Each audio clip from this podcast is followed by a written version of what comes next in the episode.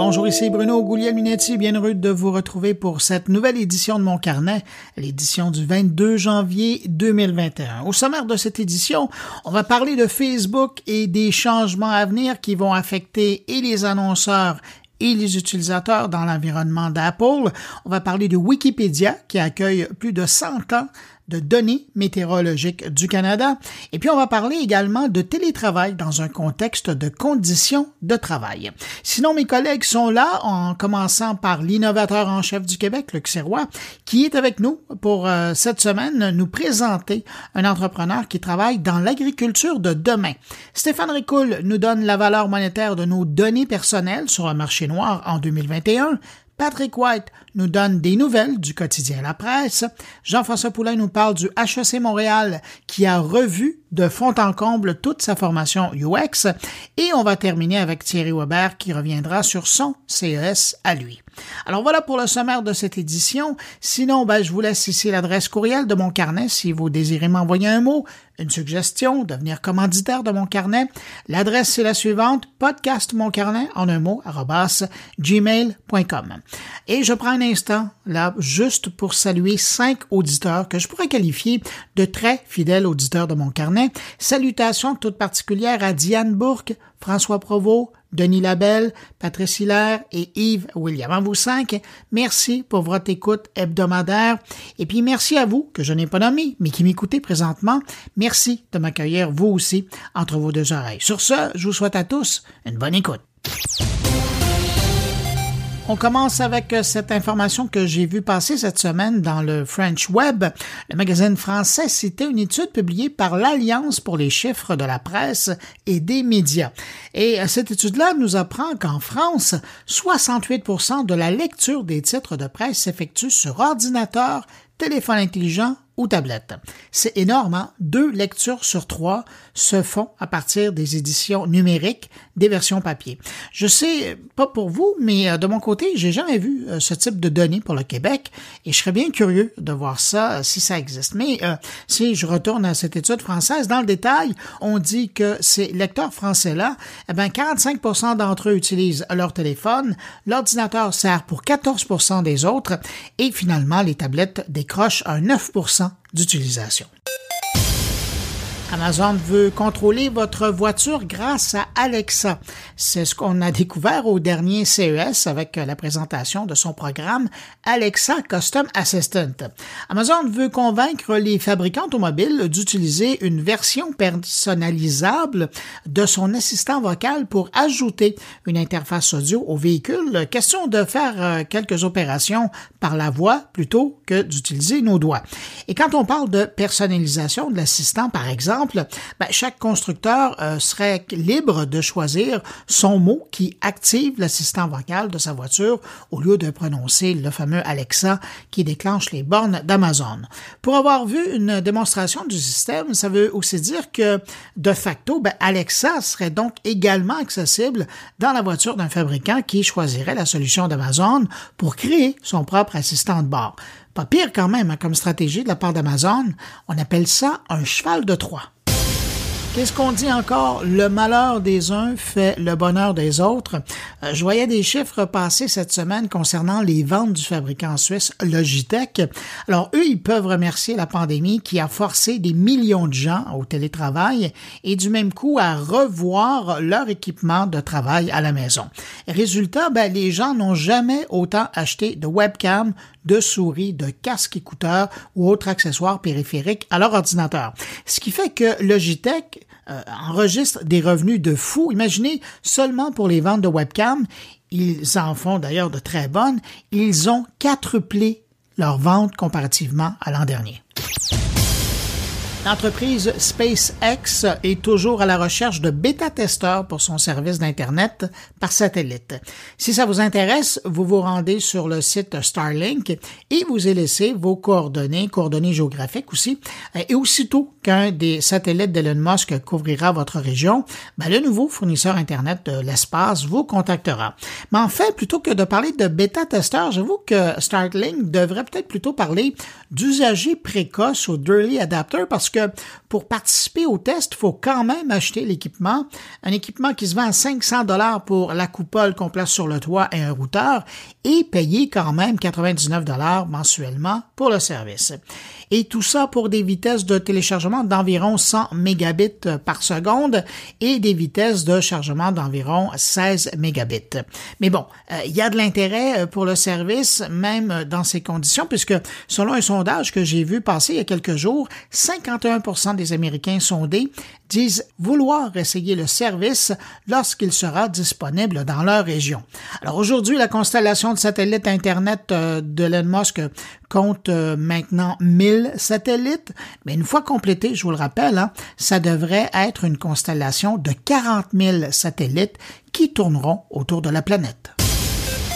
Grand moment pour euh, Netflix qui vient de passer la barre des 200 millions d'abonnés payants à travers le monde. Et ça, ben, ça s'est fait grâce à un sprint de fin d'année, alors que le service de vidéo a été cherché 8,5 millions de nouveaux abonnés au dernier trimestre.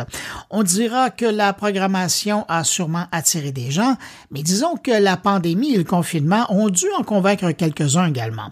Pour la petite histoire, je rappelle qu'aujourd'hui, la majorité des abonnés de Netflix se trouvent à l'extérieur des États-Unis. Après avoir lancé son service au Canada en 2010, l'année suivante, les abonnés internationaux comptaient déjà pour 8% des abonnés. Aujourd'hui, les abonnés internationaux représentent 64% de tous les abonnés de Netflix. Tiens, parlant de plateforme de vidéo, on apprend euh, que le groupe euh, Viacom CBS va lancer une nouvelle plateforme baptisée Paramount Plus. Le service sera lancé d'abord aux États-Unis, au Canada et en Amérique du Sud le 4 mars prochain. Au menu, évidemment, ben, des titres de son immense catalogue cinématographique quand même. Hein, on parle de Paramount. Pensez seulement aux franchises de Mission Impossible, Star Trek ou même, si vous aimez les films d'horreur, Vendredi 13 ou sinon, ben, aux sympathiques Forrest Gump, mais également, euh, il faut penser à des séries qui viennent des chaînes de MTV, Comedy Central, CBS évidemment, Paramount Television Studio, Nickelodeon et le Smithsonian Channel. Maintenant, sachant qu'il existe déjà la plateforme CBS All Access, j'ai bien hâte de comprendre la stratégie ou la synergie derrière cette nouvelle plateforme de Paramount. J'ai pour vous une étude qui concerne le sommeil chez les amateurs de jeux vidéo. Voilà bien un sujet tabou s'il en existe un. Selon une étude menée par Gambling Deals, plus de la moitié des gamers ont une mauvaise gestion de leur sommeil et cela serait très néfaste pour leur santé. Mais encore, on apprend que les joueurs perdraient environ 912 heures de sommeil par année. L'étude britannique a sondé plus de 7900 joueurs du Royaume-Uni. Le but de ce sondage était de déterminer quelles étaient euh, les habitudes de sommeil des joueurs et on estime que le Royaume-Uni compte environ 32 millions de joueurs, ce qui est environ la moitié de la population. Alors, dans cette enquête, on découvre que 67% des répondants jouent entre 5 et 8 heures par jour aux jeux vidéo et la moitié de ces joueurs dorment seulement entre 5 et 6 heures par nuit. De là, les 912 heures de sommeil perdu par an si on compare aux heures recommandées par les médecins. Cette semaine, euh, Samsung m'informait d'une offre qui est proposée maintenant au Canada. Pour la toute première fois, je parle de son programme d'échange d'écouteurs à l'achat des Galaxy Buds Pro. Il est désormais possible d'obtenir un crédit d'échange de 65 dollars et ce jusqu'au 1er mars 2021. L'institution du web annonce sa fermeture cette semaine. Pour les plus jeunes internautes, ça va probablement pas dire grand-chose, mais le site de téléchargement de logiciels Tucow ferme ses portes. Ce site, devenu une référence pendant de nombreuses années au début de l'Internet, était l'endroit à visiter quand on cherchait un logiciel pour faire une tâche avec son ordinateur. Aujourd'hui, question de donner un peu de pérennité à tous ces logiciels et ces ressources référencées, ben, offre sa bibliothèque de téléchargement au site Internet Archive pour la postérité. Et pendant qu'on est dans la nostalgie, je voulais absolument lever mon clavier à la mémoire de monsieur cette semaine. J'ai récemment appris le décès d'un des pionniers de la presse informatique au Québec. Je parle de François Picard. Son nom vous dit peut-être pas grand-chose, mais si l'informatique ou la technologie vous intéresse, vous avez sûrement eu la chance d'avoir entre vos mains son magazine Atout Micro qu'il avait fondé en 1987 avec sa compagne Danielle Shaw et qu'il a tenu en opération pendant 27 ans. Journaliste et archéologue de formation, François Picard fait partie des précurseurs de l'informatique au Québec. C'est à lui qu'on doit la création du réseau télématique à Toutel en 1988, dans son sous-sol d'ailleurs qu'il avait installé, et qui a facilité la communication des écoles du Québec avec les écoles françaises et belges à l'époque. Certains se souviendront peut-être d'ailleurs d'avoir lu ces chroniques dans le Québec Science. Alors, je voulais absolument dire merci publiquement à François Picard et offrir mes condoléances à sa conjointe, ses enfants et ses proches.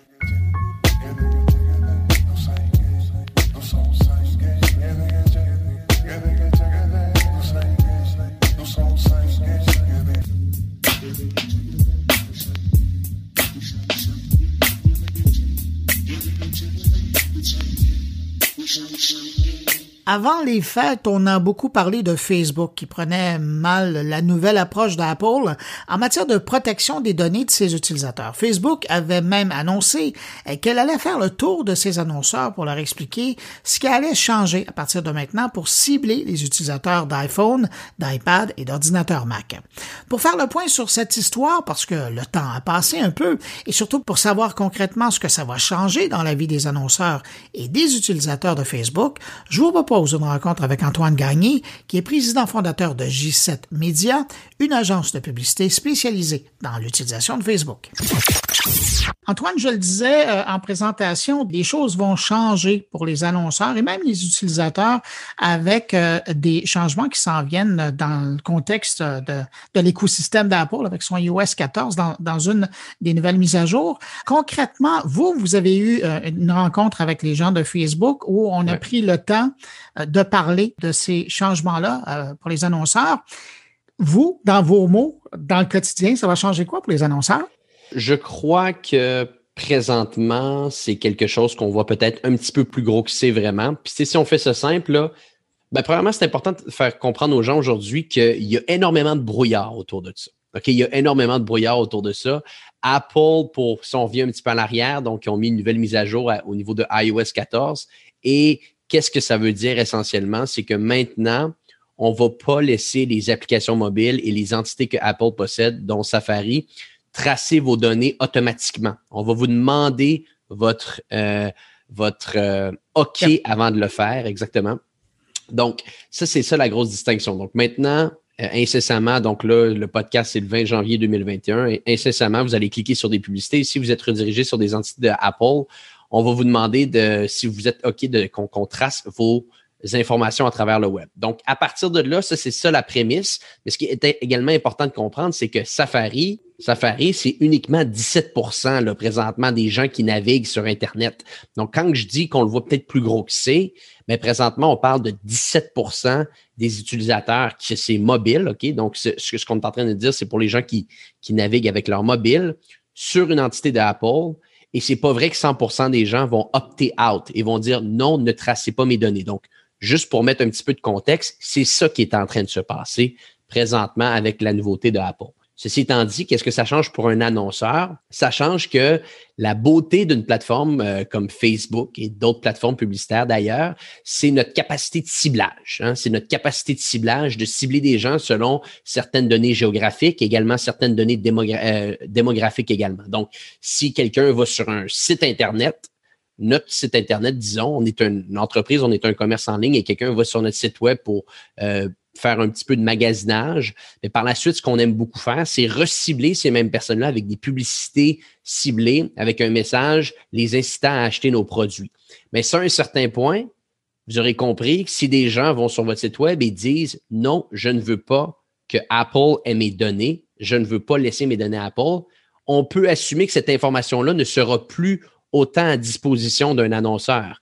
Donc, à ce moment-là, ça réduit notre capacité de, ciblage quand on fait de la publicité sur Facebook. Donc, ça, je dirais que c'est un des euh, gros enjeux euh, que beaucoup peut-être d'advertisers, d'annonceurs dans les prochaines semaines vont voir.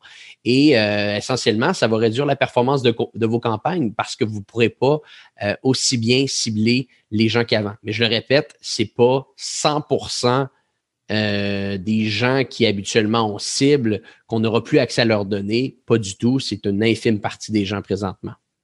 Avez-vous l'impression, parce que là, bon, on sent que c'est un, je dirais pas un conflit, mais c'est une nouvelle réalité entre Apple et Facebook. Avez-vous l'impression que ça pourrait faire boule de neige? Parce que si Bon, évidemment, Apple décide de le faire, donc là, c'est la réaction de Facebook, mais Facebook n'est pas le seul à faire du, ciblage.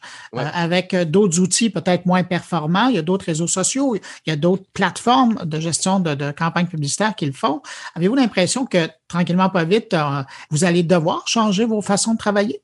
Ah, ben ça, c'est définitif. Ce qui se passe avec iOS 14 présentement, c'est que la pointe de l'iceberg. Euh, depuis euh, plusieurs années maintenant, plusieurs mois maintenant, il y a un peu ce qu'on appelle une guerre de cookies. Euh, c'est-à-dire, si on repart vraiment à la base, là, dans tous, les, dans tous les joueurs sur Internet présentement qui font de la publicité, donc on va nommer les gros, là, Google, Facebook, on pourrait on va, on va, surtout rester avec ces deux-là parce que c'est eux qui, contrôlent à peu près la, la, toutes les parts de marché ou quasiment toutes les parts de marché d'investissement numérique présentement.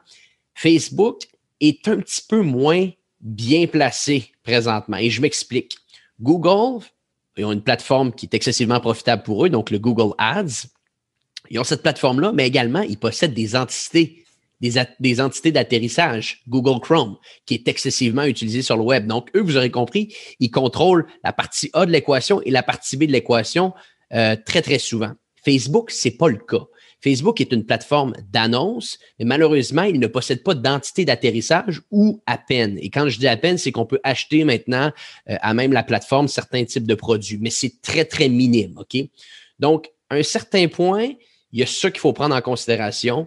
Il y a les nouvelles régulations qui sont arrivées en Europe avec le GDPR, que là, présentement, sont en train de s'intégrer avec un terme différent et des manières différentes en Amérique du Nord on s'enligne vers une indépendance entre les différentes plateformes. C'est-à-dire, avant, on était capable de faire du partage entre les différents sites web qui appartenaient à des entités comme où est-ce que les gens naviguaient sur, Google Chrome, sur Safari. On avait ces données-là en tant qu'annonceur sur Facebook. D'ici un an, deux ans, trois ans, il, va il va avoir une nouvelle réalité autour de ça. Ça, c'est sûr et certain pour les gens qui nous, qui nous écoutent aujourd'hui, si vous n'êtes pas conscient de ça et vous faites de la publicité en ligne, là, là, c'est le temps de se réveiller parce que ce qui se passe présentement avec iOS 14, ce n'est que la pointe de l'iceberg. Et c'est déjà annoncé. D'ailleurs, Google Chrome le dit, à partir de 2022, ils n'autoriseront plus ce qu'on appelle les cookies tiers. Donc, un cookie tiers, c'est littéralement ce qui fait en sorte qu'on est capable de renvoyer de l'information à Facebook. OK? Donc, c'est euh, toute l'information qui est renvoyée à Facebook se fait via un cookie tiers qui passe par le navigateur. Donc, cette information-là, d'ici 2022, Google Chrome, il coupe les ponts. OK? Donc, il y a beaucoup d'autres solutions qu'on pourrait discuter aujourd'hui ou peut-être dans d'autres conversations pour régler ces enjeux-là. Mais pour répondre à ta question d'une manière simple, iOS 14, ce n'est que la pointe de l'iceberg. Alors ça, c'est les conséquences chez les annonceurs. L'utilisateur, celui qui prend son... On va s'intéresser à ceux qui ont des iPhones ou qui sont dans l'écosystème euh, Apple. Euh, ces gens-là, concrètement, ça veut dire quoi pour eux? Qu'est-ce qui va changer? En vrai, c'est encore très tôt parce que là, on, je tiens encore à le dire, là, Apple est très brouillard, donc automatiquement Facebook est brouillard et automatiquement par la suite, peut-être que je parais un petit peu brouillard dans ce que je dis. Euh, on ne sait pas quand ça va arriver, mais quand ça va arriver, disons, là, du moment que tout ça est bien mis en place et qu'on voit littéralement euh, ce qui est en train de se passer, ce qui va se passer pour la, pour la personne qui clique sur une publicité, automatiquement, l'expérience utilisateur est très affectée. L'expérience utilisateur va être très affectée. Pourquoi je dis ça? Parce que là, déjà, on clique sur une publicité, on est redirigé sur un site. Déjà, on passe d'une plateforme à l'autre. Des fois, il y a des temps de loading qui sont assez longs avant qu'on arrive sur un site web. Là, maintenant, on risque de voir deux, et je dis bien deux pop-up apparaître entre le moment qu'on clique sur une publicité et qu'on se rend sur un site web.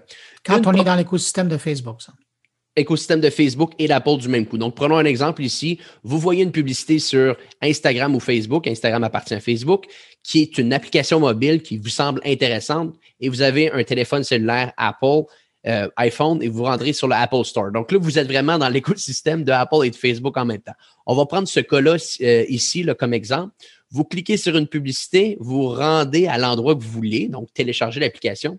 Il va y avoir deux pop-up. Un premier pop-up de Facebook vous disant Partager votre donnée avec Facebook, c'est bien parce que ça vous donne la possibilité d'avoir des publicités personnalisées à ce que vous aimez, avec, avec ce que vous aimez. Là, vous allez répondre oui ou non, ce que vous êtes intéressé par rapport à ça. Et par la suite, Apple va embarquer avec un autre pop-up en vous disant est-ce que vous voulez partager vos données avec Facebook? Donc, on se met un petit peu dans la peau de l'utilisateur et j'ai très hâte de voir ce que c'est en pratique. J'ai pas été encore euh, entre parenthèses, victime de cette euh, expérience-là. Mais vous aurez compris que ça, ça rend difficile l'expérience utilisateur de un.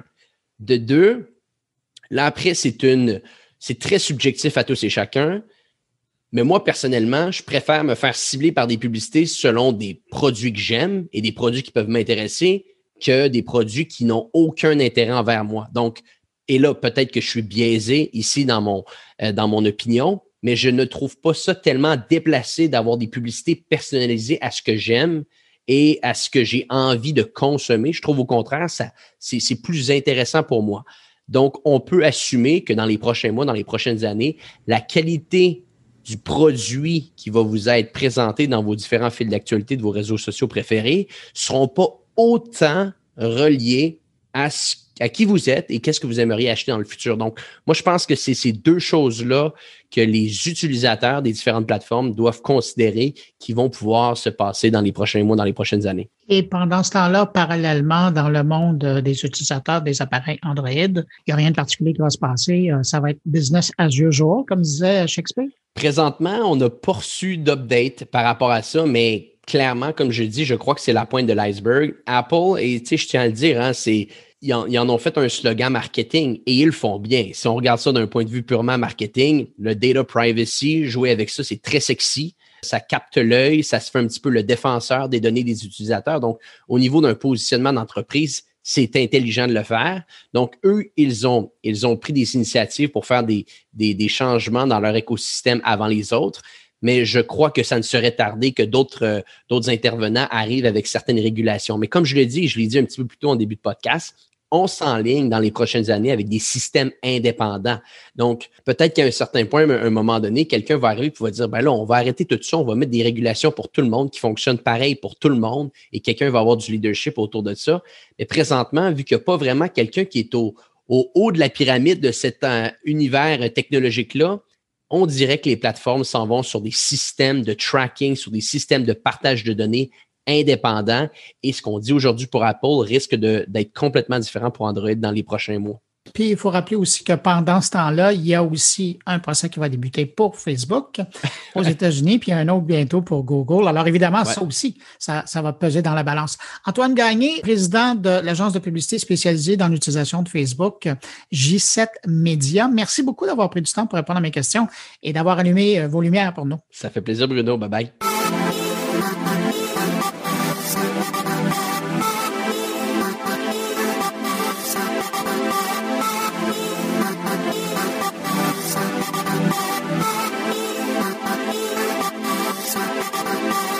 Comme je vous le disais au sommaire, Wikipédia va bientôt recevoir une énorme base de données contenant plus de 100 ans de données météorologiques de la part du gouvernement canadien. En préparation de cette arrivée, il y a des gens de Wikimedia Canada qui vont tenir le 27 janvier prochain une rencontre en ligne pour explorer les possibilités de réutilisation de ce jeu de données. Pour discuter de ce nouvel arrivage et de ce que ça veut dire pour les utilisateurs de Wikipédia, je me suis entretenu un petit peu plus tôt avec Anne-Loane Fan, une des administratrices de Wikimedia Canada, l'organisme qui chapeaute Wikipédia au Canada. J'aimerais ça que vous nous parliez de l'initiative de Wikimedia Canada qui veut mettre euh, de l'avant le patrimoine climatique canadien. Alors en fait, notre projet, je vais vous donner le titre exact, Observation météorologique d'environnement et changement climatique Canada dans Wikimedia Commons a obtenu en fait en 2019 un financement de la part euh, donc du ministère jusqu'au 31 mars 2021. Donc c'est un projet qui a commencé en 2019 et qui se terminera bientôt. Et en quelques mots, ce projet consiste en fait en l'importation dans Wikimedia Commons d'un siècle de données météorologiques, donc 100 ans, qui sont récoltées par 8756 stations euh, météorologiques, pour être exact, qui sont destinées sur le territoire euh, canadien. Et en fait, euh, l'originalité de, ce projet réside en fait dans l'importation massive de données institutionnelles gouvernementales Donc, c'est la première fois qu'un ensemble de données de ce type est importé dans, dans Commons et il s'agit donc d'une première mondiale. Répondez à, ma prochaine question. Cette information-là, auparavant, elle n'était pas accessible à la population en général? Elle était, elle était sur en fait euh, les, les, sites canadiens, mais il faut toujours en faire en fait une demande. Et puis si les gens ne savent pas que ce, cet ensemble de données là existe, en fait, euh, personne ne va les, les utiliser. Euh, donc en fait, les, objectifs aussi du, projet sont notamment de, de, réutiliser et de valoriser cet ensemble de données. Donc en le mettant euh, accessible à un plus grand nombre de personnes, il y a plus de chances aussi que les gens s'y intéressent.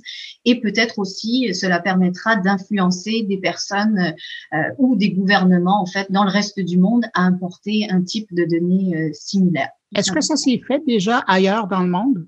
Non, ça, à notre connaissance, en fait, ça, ça ne s'est pas fait dans Wikimedia Commons. Mais peut-être que cette première euh, va en fait euh, entraîner d'autres initiatives de ce genre-là. Je présume que quand vous avez entamé la rédaction euh, du projet, et puis après fait les demandes au niveau du financement au gouvernement canadien, vous aviez en tête une clientèle, des gens à qui ça allait servir. Bon, pas nécessairement aux chercheurs des universités parce qu'eux savaient comment faire les demandes, mais qui vous aviez en tête, à qui, d'après vous, ça va servir, toute cette information-là?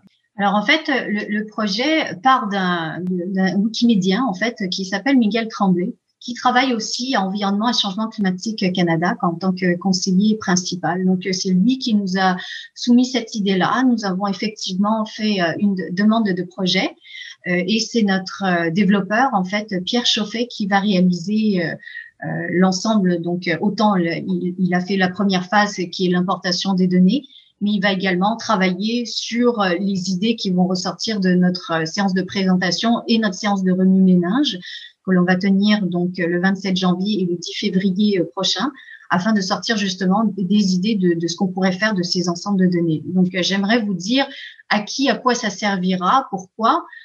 J'ai envie de répondre en fait tout le monde. Pourquoi? Parce que déjà, il faut peut-être revenir à l'origine. Qu'est-ce qu'on entend par des données ouvertes?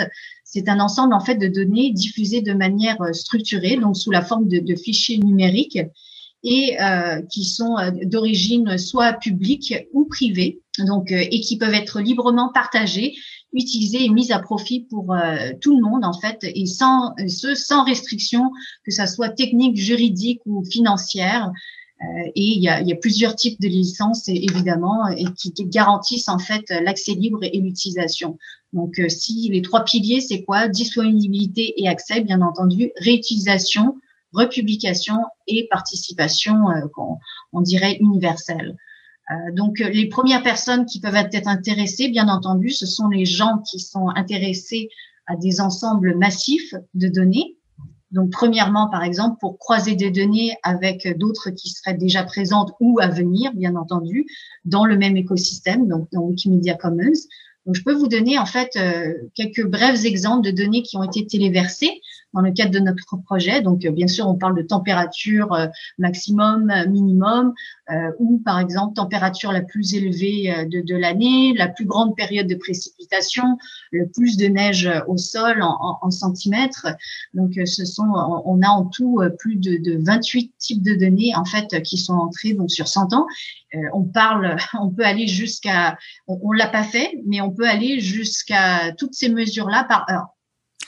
Donc, ça peut aller extrêmement loin. Donc, c'est vraiment un grand ensemble de données. Euh, l'autre chose, donc, outre croiser les données, c'est aussi d'offrir un, un, lieu de travail en fait conjoint pour des personnes d'organisations différentes, parce qu'il faut bien comprendre que très souvent, euh, il y a l'aspect de sécurité qui est très important et il est rare que des personnes d'organisations différentes aient accès en fait euh, au jeu de données de l'autre organisation parce qu'il faudrait à la fois des autorisations, des comptes euh, de créer et par, par, le fait même donc de mettre les, toutes ces données-là accessibles sur Commons, ça permet à tout le monde d'avoir un lieu de travail commun sans qu'il y ait de demande d'autorisation ou des problèmes de sécurité puisqu'on on choisit le dépôt euh, de ces données-là. L'autre chose aussi, c'est que euh, ça, pourrait servir aussi de dépôt, vous, en avez parlé en fait, de dépôt de données pour des publications scientifiques qui ont déjà été réalisées. Donc ça, c'est quand même euh, peut-être moins secret, disons, que, certains types de données. Et euh, ces grands jeux de données sont souvent inaccessibles pour euh, plusieurs euh, raisons, donc souvent soit de propriété intellectuelle ou des questions techniques tout simplement, ou le, avoir le temps de mettre ces données à disposition là. Ou, ou des fois, j'allais dire, certaines personnes, des scientifiques se disent à, à quoi ça nous sert de, de, mettre des données en accès libre euh, parce qu'ils sont, ils ont d'autres objectifs, ce qui est tout à fait normal. Donc ça, c'est les gens, euh, un intérêt bien entendu pour les gens intéressés euh, aux données de masse. Mais ensuite, on aurait, j'allais dire, euh, en bout de ligne, monsieur, madame, tout le monde qui consulte Wikipédia, parce qu'un de nos objectifs, en fait, c'est de réutiliser en fait cet ensemble de données dans ce qu'on appelle des modèles dans Wikipédia. Je donne un exemple simple qui concerne les températures. Donc, à partir de cet ensemble de données, on peut par exemple créer des tableaux automatisés qui vont aller afficher la température moyenne, par exemple, à Sept-Îles ou à Vancouver, à Montréal, dans les pages des villes concernées. Donc, quand on va dans, la page, il y a souvent un petit tableau de, température, température moyenne. Donc, on pourrait faire la température moyenne sur 100 euh, ans. Donc, et puis, ce serait automatiquement, en fait, au fur et à mesure où on met à jour les données, ces tous ces tableaux-là euh, suivraient. Euh, ça peut être aussi des, des, informations, je ne sais pas, qui concernent les, chutes de neige, tout type de précipitations. On pourrait aussi faire des, des, requêtes et trouver, par exemple, toutes les stations de météo qui se trouvent à moins de 10 km d'une montagne, par exemple, ou d'un port. Donc, il y a, y a beaucoup de choses qu'on peut faire. Euh, bien sûr, le potentiel, pour moi, je, je, je, vois comme infini. Et puis, il faut que les, les gens réfléchissent et c'est pourquoi on a décidé de, de présenter ce, ce projet-là et puis de faire une séance de, de remue-ménage pour réfléchir à la question. Ben, Parlons-en puisque vous l'avez mentionné. Donc, le 27 janvier prochain, vous avez une rencontre en ligne et qui va concerner justement quoi? Est-ce que vous cherchez des idées pour l'utilisation ou est-ce que vous cherchez des gens qui sont intéressés à vous appuyer? Qu'est-ce que vous cherchez exactement? Euh, les deux, en fait. Le 27, tout simplement, on a voulu faire ça très, très simple. Donc, euh, le 27 janvier, ce sera une présentation, tout simplement, de Miguel Tremblay et Pierre Chauffet, donc euh, euh, le, le, conseiller principal en environnement et changement climatique Canada, ainsi que Pierre Chauffet, qui est développeur chez Wikimedia Canada. Donc les deux personnes qui ont beaucoup travaillé sur ce projet-là, qui vont tout simplement euh, expliquer, expliquer aussi les technicalités que, que je ne connais euh, beaucoup moins qu'eux, et, et, bien évidemment.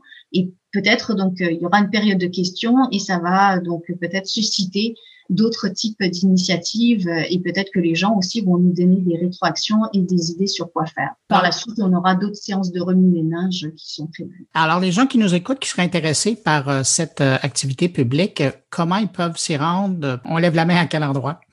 En fait, c'est un formulaire en ligne, donc euh, ils peuvent tout simplement m'écrire et je vais leur envoyer euh, le lien vers le formulaire. Donc, euh, mon adresse courriel, c'est hfan, donc h-p-h-a-n, à commercial, wikimedia.ca, tout simplement. Ben voilà, je pense que ça peut pas être plus direct que ça.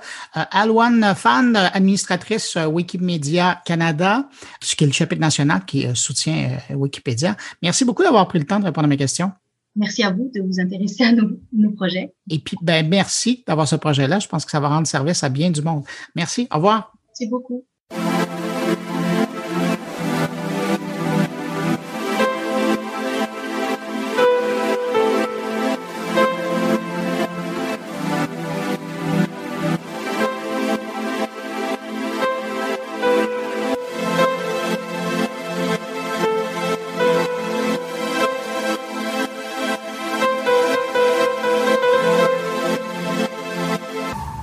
Dernière entrevue avant de passer à mes collègues, je vous propose cette réflexion sur les conditions de travail en mode de télétravail. Du jour au lendemain, en mars dernier, une partie de la population a adopté de force le télétravail. Aujourd'hui, il y a dix mois euh, qui se sont passés, on a appris des choses. Certains ont découvert une nouvelle forme de travail, d'autres ont juste hâte de retourner pour de bons bureaux. Et puis, il y a ceux qui aimeraient faire un peu des deux dans le futur.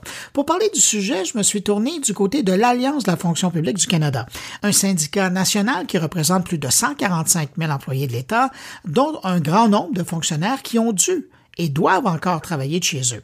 À la veille de renouvellement de plusieurs conventions collectives qui touchent leurs membres, je me suis dit que ces gens-là s'étaient sûrement fait une tête sur le sujet des conditions de travail en contexte de télétravail. Alors, je vous propose cette entrevue avec Yvon Barrière. Il est vice-président pour le Québec de l'Alliance de la fonction publique du Canada. Monsieur Barrière, je me suis dit que si euh, il y avait un groupe de gens qui avaient réfléchi sur la question, c'était bien euh, l'Alliance de la fonction publique du Canada. C'est quand même 145 000 personnes que vous représentez à travers le pays. Alors, on est presque à un an d'expérience de télétravail euh, derrière le, clavier. Ça ressemble à quoi le télétravail pour la fonction publique? Allons-y peut-être un petit peu avec l'impact de la pandémie sur le télétravail, hein, parce qu'on s'est retrouvé là. Il faut faire aussi une différence entre, euh, entre le confinement et le télétravail. Hein. On s'est retrouvé en télétravail extrêmement rapidement, peut-être euh, finalement trop rapidement qu'on aurait pu souhaiter, parce que est-ce que nous étions prêts? Ben, je vous dirais euh, en date d'aujourd'hui que nous ne l'étions pas. Mais malgré tout, là, je pense qu'on a fait un excellent travail. Et, sur ça, là, je peux vous avouer, là, autant au niveau gouvernemental euh, qu'au niveau des employés et les membres de la FPC. Il n'y a, aucun doute dans mon esprit que la façon dont nous avons dû nous adapter pendant la pandémie va changer hein, à jamais la façon que nous euh, télétravaillons dans la fonction publique fédérale. Hein. Le télétravail n'est pas une nouveauté dans la fonction publique, soit dit en passant. Hein. Le télétravail couvait là, déjà, mais la pandémie a fait passer tous nos plans là, à la vitesse supérieure. Ce qui a obligé le gouvernement à agir beaucoup plus vite qu'il aurait voulu avec peut-être les impairs, puis euh, euh, tout ce qui concerne la période d'adaptation, les passes passantes, le matériel informatique, les chaises, les bureaux, etc. Ça a été tout un casse-tête initialement.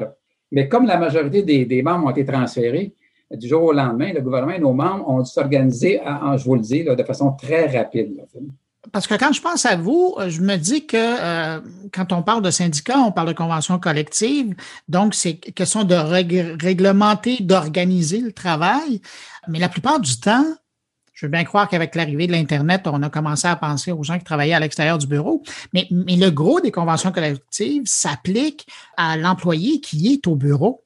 Là, on se retrouve du jour au lendemain où vous avez des gens, euh, des membres chez vous qui font euh, du, euh, du 40 heures semaine à partir de chez eux, à partir même quelquefois à partir de leur ordinateur, parce qu'il n'y a pas assez d'ordinateurs, à partir de leur téléphone, à partir de leur maison, évidemment, de leur bureau, avec leur connexion Internet. On change le spectre du contexte du travail. Comment ça, vous l'abordez? Écoutez, euh, je pense que vous avez beaucoup de, de sous-questions dans votre, dans votre demande. parce que vous avez fait aussi une allusion aux conventions collectives et vous avez quand même, vous avez quand même bien raison parce que la plupart de nos conventions collectives vont être échues euh, de juin au mois d'août là, 2021. Euh, hein. Le président du Conseil du Trésor, Jean-Yves Duclos, a admis à de nombreuses euh, reprises que le télétravail deviendrait probablement un élément permanent de la fonction publique. Hein. Le gouvernement a laissé sous-entendre récemment qu'on parle environ entre 35 et 50% de la fonction publique fédérale qui vont continuer à faire le télétravail. Donc, c'est énorme. C'est énorme. Donc, il va falloir, je pense, là, réinventer ou réaménager euh, toute la conception de ce télétravail-là. Puis il va falloir possiblement même penser à des méthodes hybrides éventuellement. Mais comme vous le savez, il y a d'énormes obstacles à franchir avant de vivre dans un monde où la moitié des fonctionnaires vont travailler en permanence à leur domicile. Mais il n'y a pas de doute, hein, il va falloir réinventer notre approche au télétravail. La, première étape, je pense, c'est de s'asseoir avec le gouvernement. Et euh, une bonne nouvelle, moi je pense que j'ai une bonne nouvelle, euh, Monsieur Duclos a reçu en date du 15 janvier cette année sa lettre de mandat, sa nouvelle lettre de mandat. Et le ministre, euh, le premier ministre, écrit à M. Duclos de retravailler avec les syndicats sur une nouvelle politique de télétravail. Parce qu'il est bien sûr que nous, on va vouloir s'asseoir avec le Conseil du Trésor et voir tous les aspects nouveaux en lien avec le télétravail. Parce que le télétravail, comme vous le savez, a amené aussi son lot d'inconvénients. Hein. Euh, la solitude, le stress. Il y a eu des problèmes aussi, même au niveau de la violence euh, domestique. Donc, je pense qu'il faut quand même tout revoir cette possibilité-là. Et dans un monde peut-être idéal, il va falloir peut-être vérifier, autant avec les gestionnaires, les ministres, les sous-ministres et aussi nos membres, de la façon qu'on va pouvoir actualiser cette nouvelle façon de travailler. D'emblée, je le sais qu'il y a déjà des membres qui nous ont dit moi, le télétravail, ça me plaît, je suis plus productif. Il y en a d'autres qui disent, mais moi, là, je m'ennuie du bureau. Et possiblement qu'entre les deux, il y a peut-être des choses à faire, là, hein, en disant, ben écoute, euh, Martha, euh, est-ce que tu es disponible? Oui. Euh, moi, j'aimerais ça rentrer deux jours, trois, trois jours. Donc, il y a peut-être toute une nouvelle conception à revoir et surtout une nouvelle conception à revoir à même les bureaux et les édifices. Hein. Pourquoi qu'on n'aurait pas quelqu'un euh, d'Edmonton qui pourrait travailler normalement dans un département qui est normalement réservé à la région de la capitale nationale? Pourquoi pas? Si, si le travail devient efficace et qu'on a devient avec, vous savez, l'expression du win-win. Parce qu'il ne faut pas oublier qu'on a l'employeur, on a le membre, mais aussi on a le service aux citoyens. Et si, par cette façon de faire-là, on est capable de l'améliorer, mais pourquoi pas? Et pourquoi pas aussi avoir des bureaux, je vous dirais, des bureaux ouverts. Prenons l'exemple région de la capitale nationale. Il y a des bureaux à Gatineau, à, Canada, à Ottawa. Mais pourquoi qu'un employé qui est affecté normalement à Gatineau ne pourra pas aller travailler à Ottawa? Donc, dans ce genre de, de bureaux euh, sans nom avec euh, des salles de conférence et, tout. Donc, euh, je pense qu'il faut profiter de l'occasion actuelle pour améliorer les choses, améliorer le rendement. Bien sûr, on n'a aucun inconvénient dans, le cadre des conditions de travail.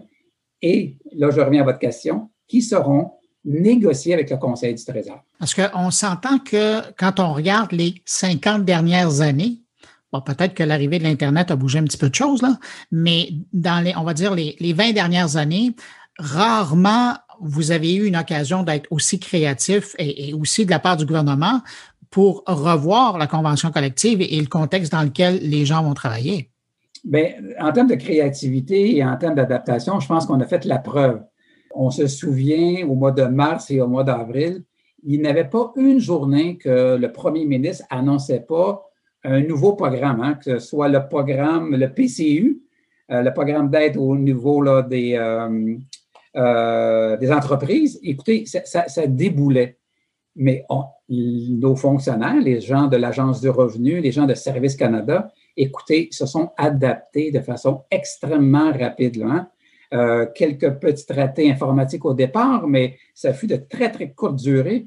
Et nos gens et je pense que le citoyen a apprécié parce qu'écoutez, les fois, les délais, là, quand M. Trudeau, on l'apprenait en même temps que M. Trudeau l'annonçait, hein, euh, un peu comme le monde médical avec M. Legault, mais M. Trudeau annonçait quelque chose à 13 heures et c'était pour lundi qui suivait. Et, et on a fait, euh, et on a suivi la, parade et on était dans la parade et on a organisé cette parade-là pour avoir, je pense, un franc succès. M. Barrière, euh, qu'est-ce qu'on vous souhaite pour les mois à venir? je pense qu'on doit, ce qu'on doit se souhaiter, et je demeure euh, optimiste, une bonne négociation avec, euh, avec le Conseil du Trésor, avec l'équipe de M. Duclos. Je, pense qu'avec la lettre de mandat qui est arrivée le 15 janvier sur le bureau de M. Duclos, je pense qu'on part avec de bonnes assises pour une, bonne négociation. Parce que, comme vous l'avez mentionné d'entrée de jeu, le télétravail va faire partie de notre vie maintenant. Euh, il y a, il y a eu des, une explosion au niveau des capacités informatiques qui a euh, changé la donne tout à fait. Et je pense qu'on peut être extrêmement productif en télétravail et il va falloir trouver la façon et la bonne façon de le faire. Parce que de continuer, par contre, je dois aussi vous avouer quand même des impairs. Il y a quand même encore des fonctionnaires qui sont assis sur une chaise droite de cuisine, sur leur table de cuisine avec un écran de 11 pouces. Mais au-delà de là, avec une bonne négociation, de bonne adaptation au niveau de l'ergonomie, comme on ferait dans un bureau, pourquoi pas? Je reste optimiste. Ça va être une bonne négociation. Ben, Yvon Barrière, vice-président pour le Québec de l'Alliance de la fonction publique du Canada.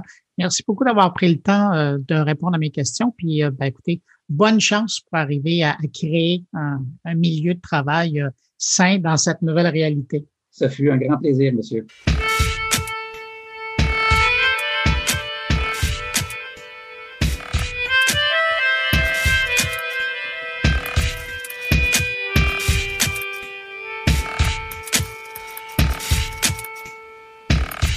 On commence le tour des collaborateurs avec Luc Sirois, l'innovateur en chef du Québec, qui nous présente cette semaine Yves Daout, le fondateur de la ferme d'hiver. On a affaire ici à un entrepreneur qui mélange son expérience en télécommunication et en technologie de l'information pour inventer l'agriculture de demain. Alors, Yves Daou, où est-ce qu'on est ici? À Ferme d'hiver, une production intérieure complètement euh, intégrée de production maraîchère. incroyable. Donc, on, on produit des fraises ici, c'est ce qu'on vient de visiter.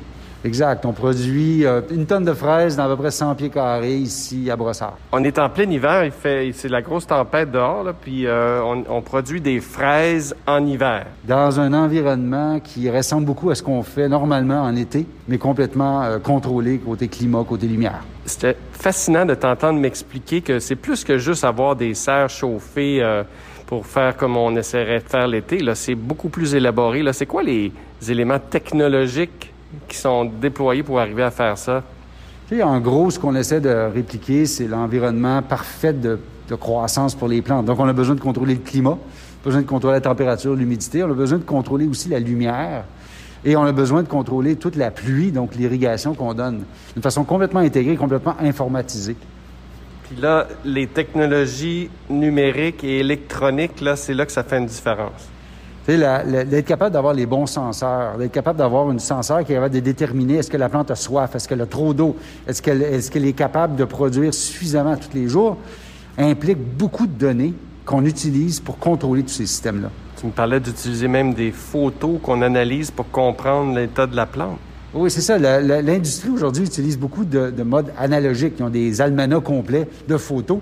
Et donc, ce qu'on est en train de faire, c'est de bâtir une connaissance numérique de toutes ces conditions de santé des plantes pour être capable d'avoir un diagnostic beaucoup plus intégré des conditions, est-ce qu'elles répondent aux besoins de la plante? C'est quoi ta vision, Yves? Là? Où est-ce que tu t'en vas avec tout ça? Je suis sûr que c'est plus que produire euh, quelques fraises ici à Brossard. Oui, non. L'objectif, c'est vraiment de déployer un réseau de maraîchers euh, au Québec capable de produire des tonnes et des tonnes bon, de fraises pour commencer, certes, parce qu'on a des besoins évidents, mais aussi de salades, d'herbes, plein de choses comme ça, mais complètement intégré à l'infrastructure des maraîchers le plus possible pour pas réinventer la roue puis d'arriver avec un produit qui est très abordable les consommateurs. Ce que tu me dis, si je comprends bien, ces maraîchers-là sont là, sont en place au lieu de bâtir des fermes d'hiver en ville.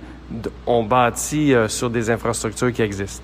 Non, exact, exact. L'objectif, c'est de à, la fois connecter avec les maraîchers, donc leurs compétences, leurs connaissances, mais aussi avec toute l'infrastructure de siricole, donc les serres existantes, puis d'être capable d'optimiser le rendement des serres en même temps que de créer la production verticale, la production intérieure, adjacent, connecte, connecté, donc à cette production siricole au Québec d'hiver.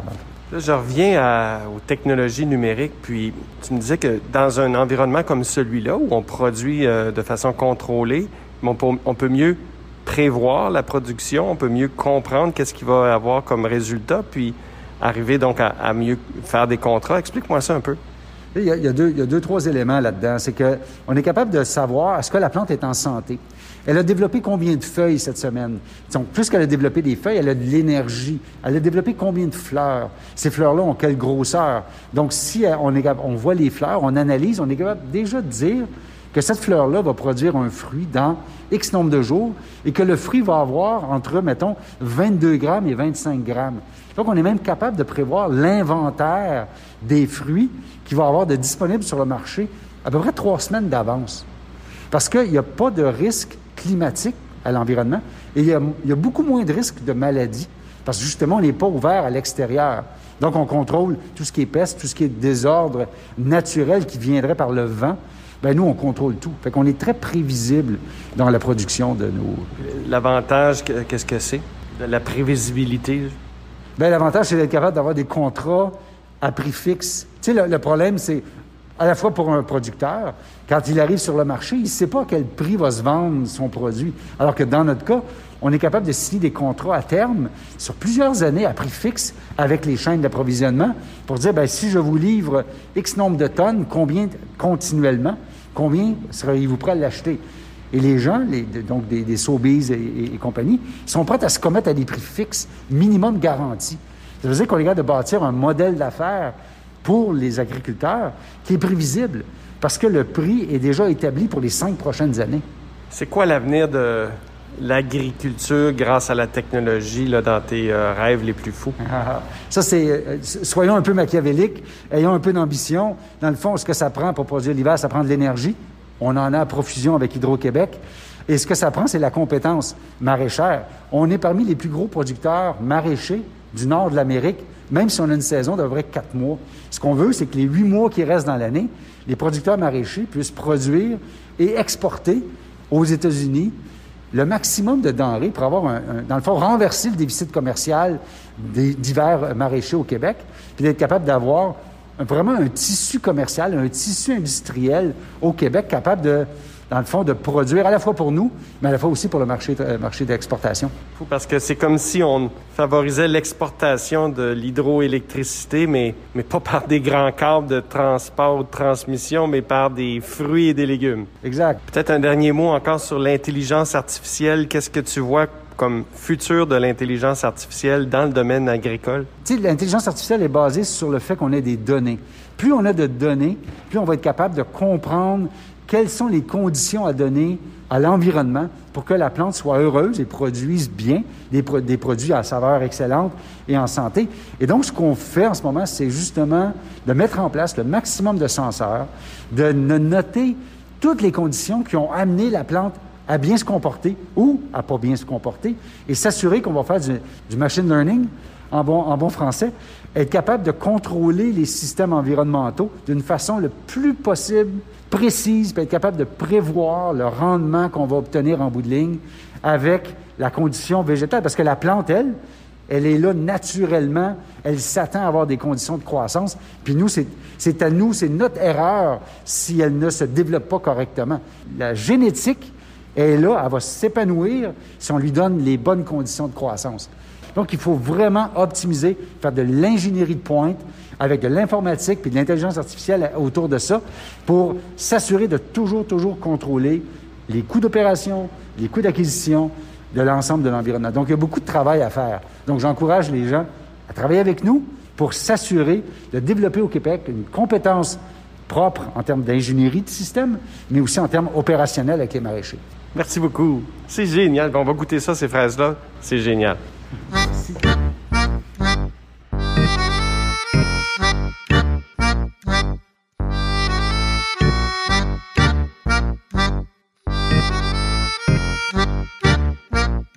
Vous êtes-vous déjà demandé comment valaient les informations personnelles que des gens peuvent dérober et vendre ensuite sur le marché noir? Eh bien, Stéphane Ricoul a des réponses et les prix de 2021 pour vous.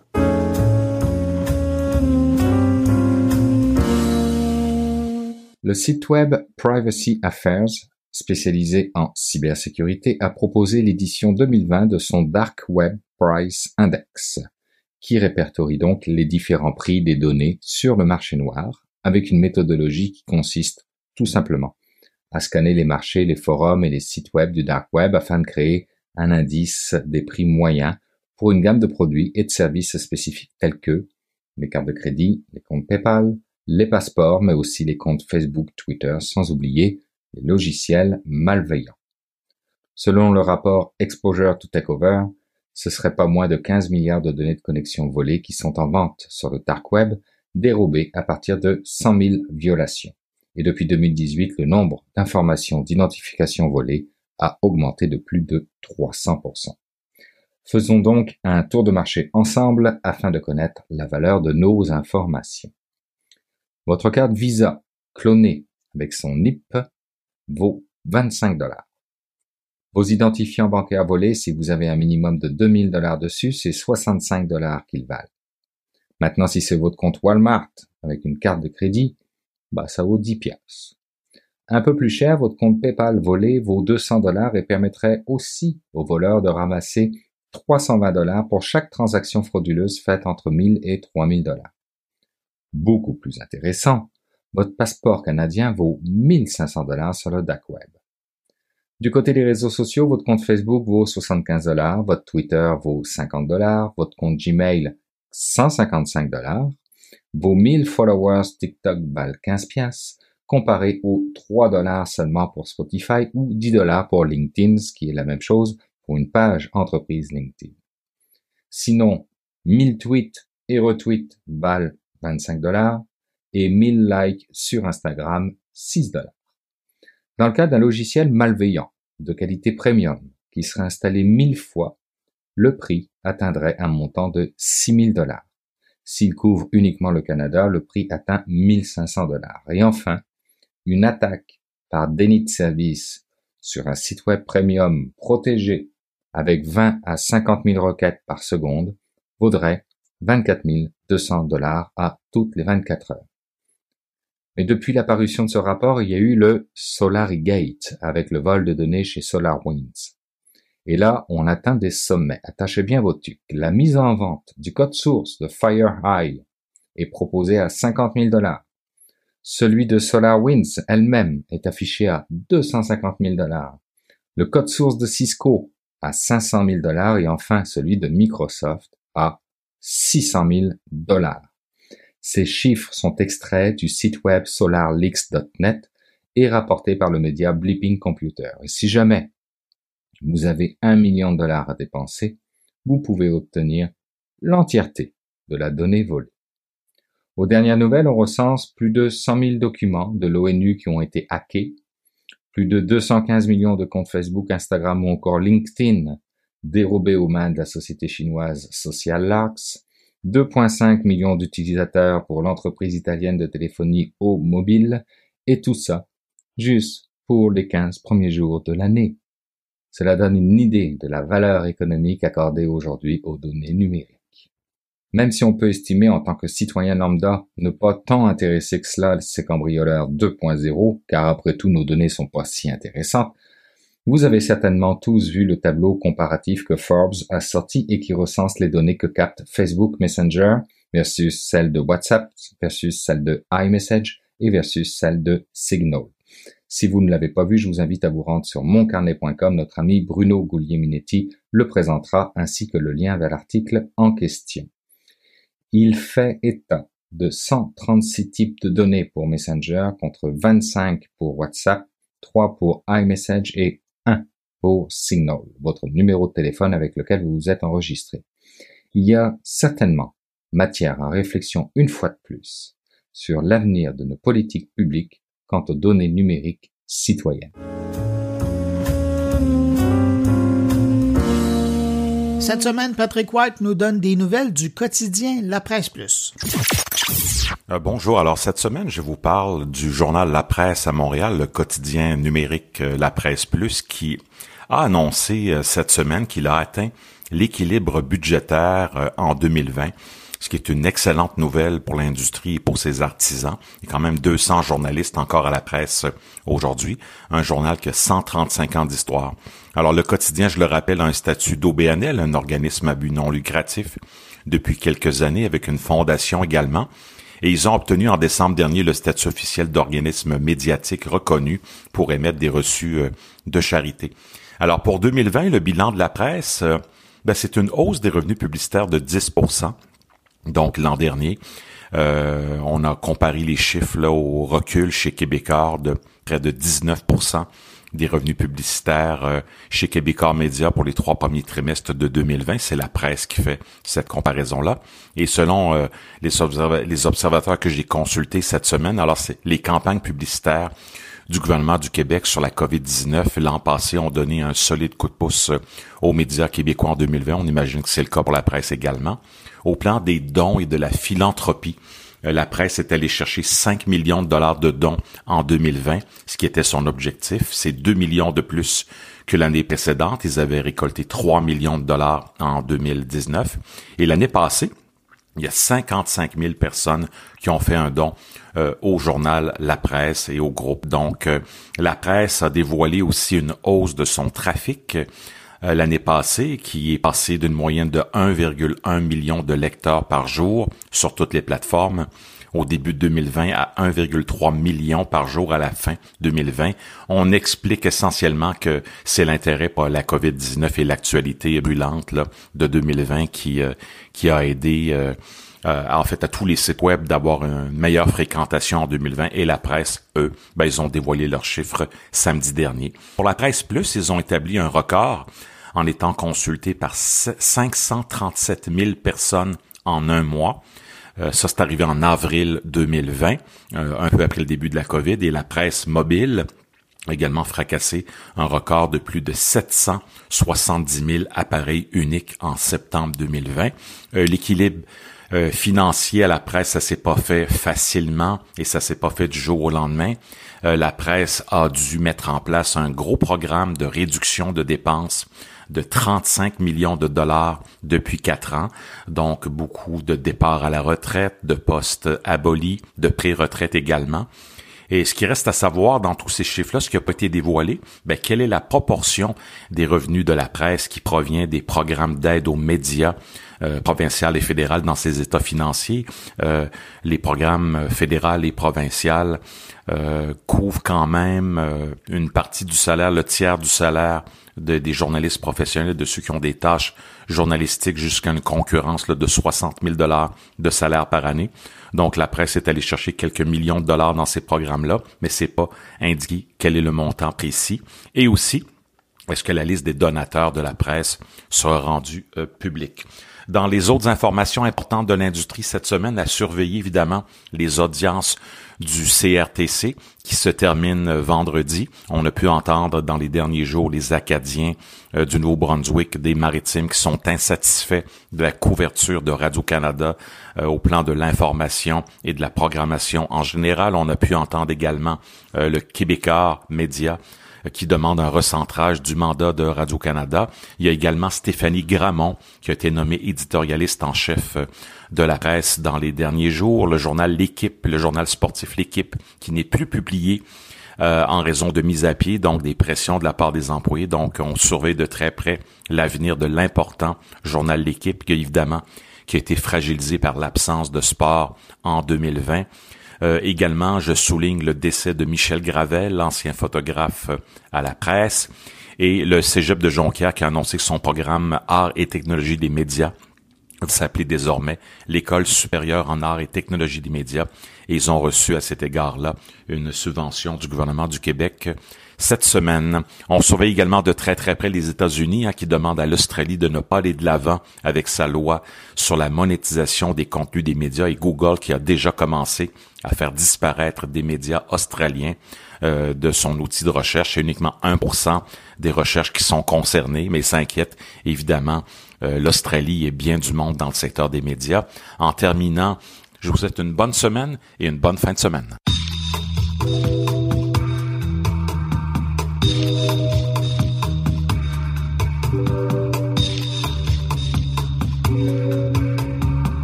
C'est le temps d'aller rejoindre mon ami Jean-François Poulain. Salut Jean-François. Bonjour Bruno. Jean-François, cette semaine, on parle du HEC et de Montréal et de sa formation en UX. Ben absolument. Tu sais, on en a parlé là, dans, l'introspective ou dans les de ce qui devait venir ou de ce qui devait s'installer. Puis j'en ai parlé beaucoup aussi dans les entrevues de, de 2020-29, qu'il manque un petit peu ça à Montréal, une formation qui encadre un peu. Puis une des autres grosses constatations aussi qu'on a fait, c'est que le, le fait que le, en anglais ils appellent ça le middle management, les, les, postes de gestion et tout ça, manque aussi de savoir comment gérer des troupes quand tu as des UX dans une équipe où ça s'insère, comment ça marche, ça va où dans les grandes organisations?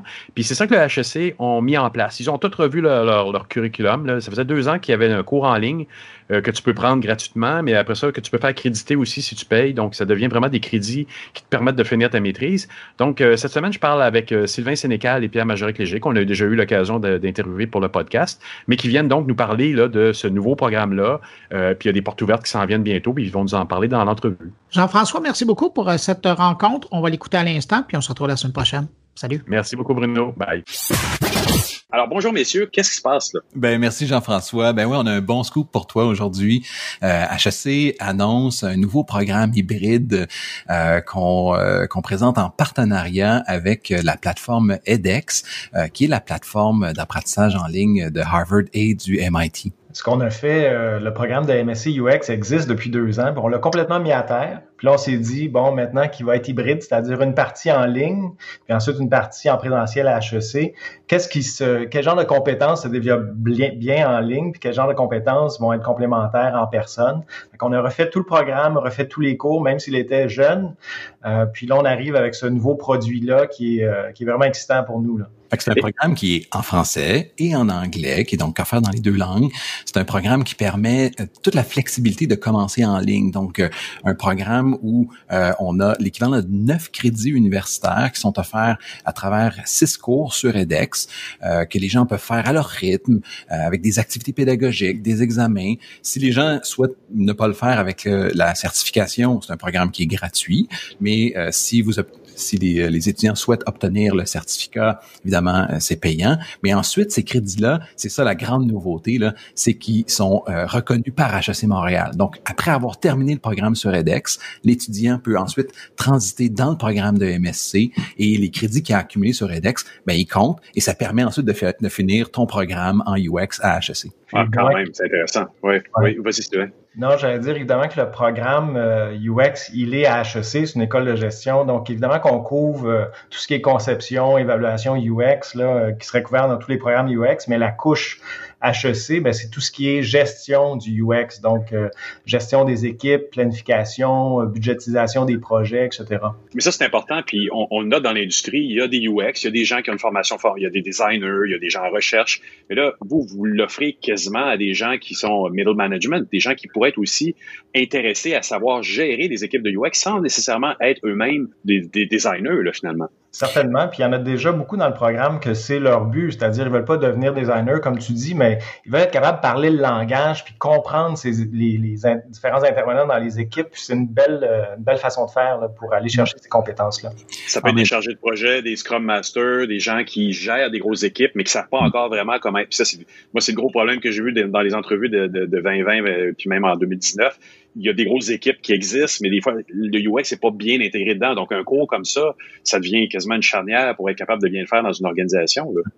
Et en même temps, le programme est à la fin pointe au niveau UX. En plus de couvrir la dimension gestion au niveau euh, de la recherche, euh, le programme est appuyé par toute l'équipe de chercheurs du Tech 3 Lab. Euh, le programme a été conçu par, et réalisé là, par notre collaboratrice Anne-Marie Lesage, qui est maintenant maître d'enseignement avec nous à HEC. Mais il fait intervenir là, toute une gamme de professeurs experts en UX incluant Constantinos Coursaris, Yannick Grégoire, Camille Grange, Marc, euh, Marc Fredette. Donc, tous ces professeurs-là sont impliqués dans le programme à un moment ou à un autre. Et euh, ce qui fait en sorte que le résultat de la recherche, dans le fond, est communiqué, mobilisé à travers cette, plateforme unique. Oui, puis vous avez des outils quand même pointus là, au Tech 3 Lab. Les, les, les gens vont avoir accès à ça, aux résultats des recherches, même en faire peut-être? Mais l'idée, c'est que euh, on commence en ligne, donc l'étudiant commence sur la plateforme et euh, lorsqu'il termine, euh, transitionne dans le programme en présentiel à HEC. Donc, si c'est le programme court, en micro-programme, l'étudiant vient de terminer deux derniers cours. Si c'est le programme maîtrise UX, ben il vient terminer ses cours et vient faire son, son mémoire de maîtrise avec un chercheur du Tech 3 Lab. Donc, vient compléter sa formation en présentiel avec nous à HEC. Un élément euh, au sujet du programme court qu'on appelle micro-programme. Euh, donc, ça se commence, ça, se fait en ligne sur edX, ensuite à HEC pour terminer, mais c'est aussi une passerelle vers la maîtrise. Donc, des gens qui sont, sont peut-être pas sûrs de dire, ah, est-ce que je veux m'engager dans une maîtrise, tout ça, ben, ils peuvent faire le, programme court, peut-être avoir la piqûre, puis éventuellement continuer vers la maîtrise. C'est intéressant, ça, ça, change la donne dans un marché comme Montréal où on le sent, là, le UX prend sa place dans des grandes organisations, mais, mais de bien l'imbriquer puis de mettre de la méthodologie dans les organisations, ça passe à travers un programme comme ça. Là. Et aussi, la plateforme va faire en sorte que c'est aussi d'attirer du talent à Montréal, euh, d'être capable de commencer de manière hybride en ligne, ça a beaucoup de flexibilité, oui au Québec, oui aux, aux Québécois en région, mais on peut penser aussi à la francophonie en général, d'être capable de, de mettre vraiment Montréal sur la map et d'être capable d'attirer euh, le, le, le talent dont on a besoin dans l'industrie. Et vice-versa, pour ceux qui vont le prendre ici du Québec, ils vont côtoyer des gens qui ont le réflexe d'aller vers Harvard pour suivre le cours, ce qui est pas mauvais non plus, parce que tu fais des contacts euh, aux États-Unis dans le domaine du UX en même ouais. temps. Là, ça marche dans les deux directions maintenant. Ouais, tout à fait, tout à fait. Déjà que maintenant, euh, le programme est, est international, c'est-à-dire qu'on a... Euh, qu'on qu a des étudiants qui viennent d'ailleurs, ben, ça va être encore plus international avec cette ouverture-là sur edX. Et, comment ça se passe? Donc, les cours en présentiel, c'est euh, déjà, ça recommence déjà là, ou on prévoit tout ça pour l'automne 2021? Mais l'admission de ce nouveau programme-là est, est, au 15 mars. Donc, on, a, on va commencer à, à, recevoir les admissions dans la nouvelle version du programme. Et tout ça est très flexible. Hein. Quelqu'un peut commencer en, en, en, ligne et venir terminer à HEC, mais ou avoir une, une, maîtrise là, qui, qui en présentiel hybride en même temps, donc avec toute la flexibilité que ça présente pour euh, pour l'étudiant, mais aussi le professionnel en exercice euh, qui, qui peut choisir selon les circonstances euh, un semestre où je fais un peu plus de cours euh, euh en, en, mode à distance et un autre semestre où on vient vraiment en présentiel. Parce que on l'a bien vu là avec la pandémie, il y a des choses qu'on peut juste faire en présentiel hein, quand on parle d'aller à la rencontre de l'utilisateur. Là, on, a besoin d'être à côté de l'utilisateur. Donc, avec le retour qui va se passer là, en post-pandémie, là, les cours en présentiel ont été préparés pour vraiment aller mobiliser tout ce qu'on peut réellement faire en présentiel, ce qu'on doit faire en laboratoire, ce qu'on doit faire dans des, dans des ateliers, mais d'être capable d'utiliser le, le, côté hybride à distance, de venir le mobiliser pour aller chercher euh, euh, certains aspects qui peuvent très, très bien être acquis euh, dans des modes virtuels. On a travaillé très fort avec l'équipe d'audiovisuel de, de, de, HSC Montréal. On a une super équipe et le produit fini des vidéos, on est vraiment content. le, le, matériel est, est d'une qualité là, euh, qui, euh, je dirais, radio-canadienne. Oui, là, on parle plus juste d'un zoom. Là, c'est il y, a vraiment un effort qui a été mis sur la qualité du vidéo, ce qui est bien. Là. Oui, oui, tout à fait, tout à fait. Puis pour ceux qui veulent avoir un avant-goût, il y a déjà euh, des modules qui sont en ligne sur edX. Ah l'introduction, par exemple, c'est un module d'introduction complet. puis ça, ça peut être intéressant pour voir si jamais ça donne le goût là, de continuer là, dans le programme officiellement. tout à fait. Ça peut faire. Et moi, et, moi, j'ai fait mes propres hypothèses là-dedans en disant que ça peut être des chargés de projet ou autre, mais les prérequis, euh, est-ce qu'il y a des prérequis pour faire ce programme-là aussi? Est-ce qu'on doit avoir un diplôme universitaire ou tout à l'heure, vous avez même peut-être dit début d'une maîtrise, mais qu'est-ce que ça prend pour commencer ça? Là? Ben, il faut un diplôme de premier cycle euh, en gestion ou en, dans un domaine euh, correspondant au UX là, équivalent. Donc, ça peut être des, des dans d'autres domaines. Il faut un diplôme de mm-hmm. premier cycle, effectivement. Mais ça peut être design, parce qu'on sait, il y a beaucoup de gens dans l'industrie, ils viennent de design à l'UCAM ou Concordia ou autre, mm. et ils n'ont pas cette partie-là de, gestion, de, de, quantitativité, de, tout ce que vous faites au niveau du Tech 3 Lab. Donc, ça serait approprié. Là. Ah oui, certainement. Puis, on a déjà dans le programme qui ont ces backgrounds-là, ces profils-là, puis ils performent super bien dans le programme. Euh, d'autres profils qui performent très très bien, c'est des gens qui ont par exemple fait un bac en psycho, hein, qui viennent d'un domaine où on, est vraiment à la rencontre de l'humain. Et là, ensuite, on va voir comment on peut adapter la technologie. Donc, il y a des parcours là, vraiment très intéressants qui, des gens qui n'auraient pas pensé naturellement de dire, ah, je vais aller faire un programme de deuxième cycle à HEC, mais qui ont des, euh, des, des histoires de vie, des parcours universitaires euh, euh, très complémentaires au UX, là, euh, qu'on est vraiment capable de mobiliser. Puis, euh, c'est, moi, j'aime à dire là, que c'est plus facile d'apprendre la partie technologique que d'apprendre la partie de l'humain. Donc, des gens qui ont des, des backgrounds euh, liés à la psycho, là, ça fait des, des gens, des professionnels. Psycho, anthropo, ethnographie, on en a vu des gens arriver dans le marché dernièrement avec ces diplômes-là, puis on me pose la question des fois, qu'est-ce que est-ce que je suis capable d'aller là-dedans? Moi, je suis pas designer, mais c'est vrai qu'on appose le titre designer UX, mais il y a de plus en plus, j'en ai vu des offres d'emploi chez Desjardins qui demandaient des gens en recherche capables d'analyser les comportements et ça, on le sait, puis ils viennent souvent de chez vous parce que vous êtes l'université qui le montre le plus, qui le démontre le plus en cours. Euh, et, ça, c'est, on peut rassurer les gens qui, qui écoutent, le, qui écoutent le, le, podcast en ce moment. Il y a un marché pour ça. De plus en plus de gens ou les entreprises cherchent des gens en recherche UX, c'est pas en design UX nécessairement. Exactement. Fait on a, euh, s'il y a des, des, gens intéressés parmi vos auditeurs, là, en allant sur la page hsc.ca slash UX, euh, il y a plus d'informations. On a des portes ouvertes bientôt à HEC là, qui vont avoir lieu le 26 euh, janvier prochain. Et il y a une séance d'information spécifique sur les programmes de MSC à HEC le 9 février prochain. Euh, et en français, puis en anglais le 10 février euh, prochain. Donc, on, on, va être là, on va être présent. Donc, si les gens viennent, veulent nous rencontrer, nous poser des questions, ça va vraiment nous faire plaisir d'interagir agir avec euh, vos auditeurs. Et j'ajoute que c'est virtuel, hein, toutes ces activités-là, évidemment. Là, n'est pas en, en, mode physique. Là. ça va être c'est, des portes, c'est des portes virtuelles qui sont ouvertes. Exactement. C'est vraiment intéressant. Puis je, fais aussi un appel à ceux qui sont en, ce, que, ce que les Français de France vont dire aussi le writing UX, là, mais tous ceux qui sont en rédaction aussi, c'est un domaine qui rouvre de plus en plus à Montréal. J'ai posté plusieurs offres d'emploi là-dedans. Il y a des groupes qui se forment à Writing UX.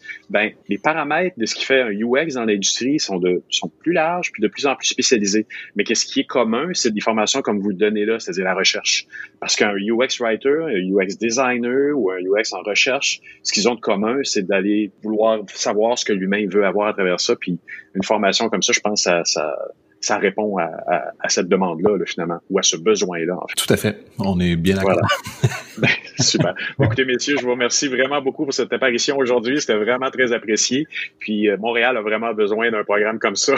Le marché a vraiment besoin de ça pour s'améliorer. J'invite vraiment les gens dans les grandes organisations à aller, aller visiter euh, le lien que tu as donné, là, hsc.ca baroblique UX. C'est un, un, beau raccourci, déjà, j'aime bien. Et donc, euh, j'invite les gens à aller le voir parce que je pense qu'il y a bien des gens, même si si vous n'avez pas l'intention de devenir un UX UX, de vous familiariser avec la gestion de, ressources de ce genre-là, c'est vraiment super porteur. C'est vraiment intéressant. Merci beaucoup, messieurs. Merci, merci, merci à toi. Salut.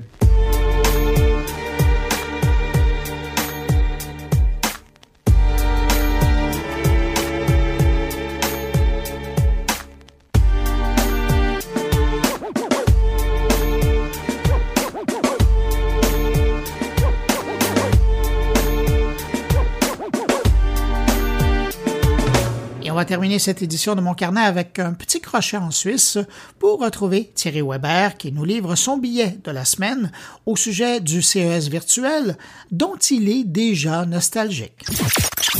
Bonjour Bruno, bonjour les auditeurs de mon carnet presque comme qui dirait amputé de la possibilité de vous parler du CES. Je reviens en deuxième semaine, puisqu'effectivement, mes collègues de Swiss Fortech et moi-même, euh, nous nous sommes emportés et avions enregistré une capsule de plus de 24 minutes pour faire une espèce de d'état des lieux, de résumé du, du CS 2020.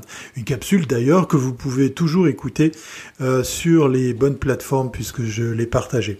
Alors je me plie à l'exercice ici de revenir sur euh, mon expérience du, du CES 2021 qui fut, comment dire, hmm, très frustrante. Oui, parce qu'effectivement, on va jamais remplacer le, le présentiel, les rencontres, le networking. Euh, les apéros euh, et les visites impromptues euh, sur, sur les stands. C'est clair que c'est très difficile de transcrire ça sur des outils en ligne. je pense que tout le monde l'aura compris. Par contre, par contre, ne pas présenter correctement les sociétés, pas mettre en avant eh bien ce qu'elles font, leurs particularités, leur innovation, c'est quand même très très triste de constater qu'en 2021 c'est pas euh, c'est pas quelque chose qui est fait d'office. Alors euh, les mauvaises langues pourraient dire ben oui Microsoft comme partenaire du CES euh, ben, a fait tout ce qu'il a pu et peut-être que le CES, le CTA en fait a tout fait pour que cette expérience en ligne soit la moins agréable possible, pour qu'on revienne très vite, très très vite au, au présentiel. Bon, ça engage que moi, mais j'entends quand même, j'ai entendu quand même pas mal de mauvaises langues en parler. Il y a quand même un point positif, j'en ai parlé à, deux trois endroits qui m'ont presque justement amené à revivre cette expérience un peu hasardeuse de découvrir des stands.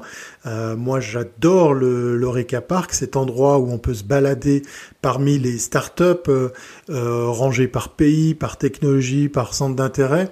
Euh, il est vrai que les pavillons par pays sont de plus en plus nombreux et c'est euh, non sans déplaire, puisqu'effectivement, euh, ils redoublent tous d'année en année d'inventivité, d'ingéniosité et puis aussi de, euh, beauté, hein, puisque il y a des stands très très agréables à, visiter, en plus de découvrir de, de véritables innovations. Non, c'est impossible de, de, rendre cette expérience en ligne similaire, quoique, quoique, eh bien, celle cette expérience que j'ai vécue euh, a été presque possible de, en tout cas, il a été presque possible de ressentir le même sentiment de tomber par hasard sur quelque chose, euh, un exposant sympa, une technologie un peu intrigante ou, un stand euh, qui attire l'œil, ça a été en fait le stock de vidéos. Et oui, généralement, les B-roll, B-roll pour parler français, sont proposés aux médias. Vous savez, ces stocks d'images que vous n'avez pas besoin de retourner puisqu'effectivement l'organisateur vous les met à disposition. Des images de foule, des images d'exposants, du stock d'images. Voilà. généralement, il faut un mot de passe pour pouvoir y accéder et puis ainsi, eh bien, euh, accéder à ce Saint Graal qui vous permettra d'illustrer vos, sujets si vous êtes un journaliste pour pouvoir étayer euh, vos propos. Eh bien cette année, je ne sais pas si c'est une erreur, si c'est une volonté affirmée ou si c'est c'est un oubli, je ne sais pas. Euh, ce stock important de vidéos était en libre service. Que fut pas ma surprise de découvrir, ben, au hasard justement de mon surf, au hasard de ma navigation, toutes sortes de stands, de technologies, de pays euh, simplement en parcourant des vidéos. Alors certes, l'expérience elle n'est pas super user-friendly, euh, si tant est que je puisse euh, utiliser cette expression, mais elle m'a suggéré cette espèce de voilà de découverte hasardeuse simplement en parcourant comme ça des, vidéos sur une seule page interminable et c'était non sans déplaire puisque j'ai fait mon CES comme ça pour finir. Je vous disais, je vous parlais euh, tout à l'heure, eh bien, du côté des exposants, j'ai eu l'occasion de m'entretenir avec quelques-uns d'entre eux. Je vais malheureusement pas partager leur nom avec vous pour ne pas non plus les mettre mal à l'aise par rapport à ça, puisqu'effectivement, même si l'investissement financier était moindre par rapport à un déplacement physique, je parle pas que de l'hôtel et de l'avion, je parle aussi de la construction du stand et tout ce qui va autour, eh bien, fort est de constater que la déception est au rendez-vous. Vraiment, euh, on est à la limite de, la colère par rapport à, comment tout ça a été mis à disposition des exposants. Et puis, fait euh, amusant, si tant est qu'on puisse euh, rire de ça, eh bien, euh, la plupart des rencontres se sont faites aux heures de l'Amérique de l'Ouest. Donc, vous imaginez qu'il vous faut rester derrière votre ordinateur si vous êtes en Europe à la fin de la journée, voire en pleine nuit, pour pouvoir commencer à accueillir des visiteurs virtuels sur votre stand. Enfin, quoi qu'il en soit, pour les exposants que j'ai interviewés, eh bien, c'était pas ça. Voilà, c'était un très très court résumé de mon expérience 2021. Sachez qu'effectivement, comme je vous l'ai dit en préambule de cette chronique, vous pouvez trouver l'intégralité de l'enregistrement fait avec mes collègues Bruno et Laurent sur notre CES 2021 vécu d'ici, derrière nos ordinateurs respectifs. Allez, portez-vous bien et à très bientôt si c'est pas avant.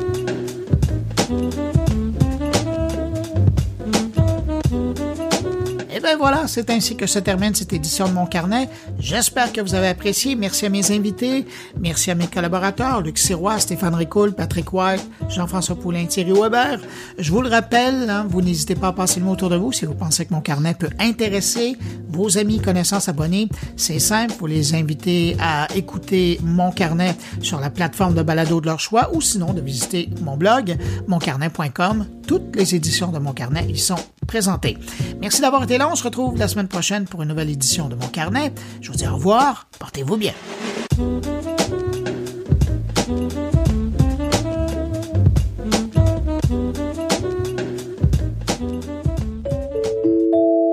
Une production goulielminetti.com